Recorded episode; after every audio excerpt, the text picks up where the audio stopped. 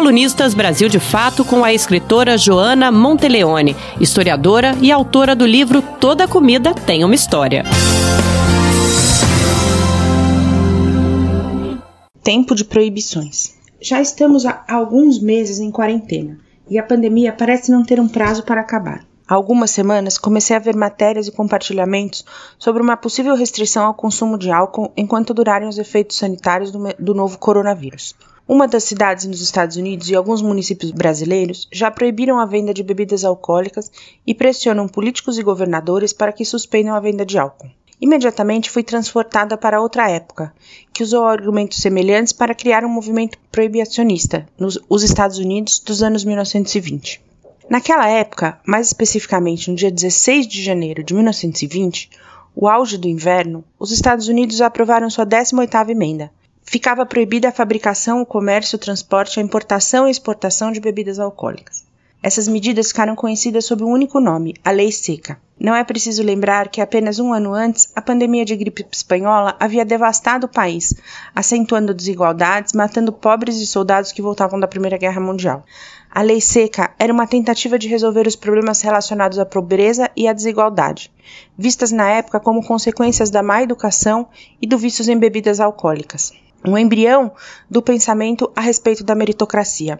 Essa era uma ideia com profundas raízes na nascente sociedade industrial do século XIX. E o alcoolismo das classes populares foi debatido em livros, em igrejas, em jornais por quase um século antes de ganhar uma lei profundamente autoritária e puritana na América dos anos 1920. Nesse período, nasceram várias entidades encarregadas de curar, regenerar e salvar os viciados, quase todas elas ligadas a entidades religiosas. A discussão era complexa, e ainda é. Muitos dos que realmente eram viciados em álcool eram homens pobres, sem perspectivas de trabalho, ou que tinham um trabalho muito mal remunerado e perigoso.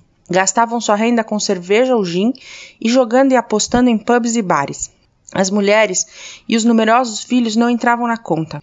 Então, foram elas, as mulheres, que muitas vezes encabeçaram as ligas proibicionistas, tanto na Europa como na América, aliadas às igrejas católica, protestante e anglicana, e tornaram-se fervorosos defensores do proibicionismo, que incluía na lista de substâncias a serem banidas o ópio e os entorpecentes. Dessa maneira, muitas feministas que lutavam pelos direitos das mulheres estiveram ao lado dos proibicionistas, endossando leis e pressionando governos.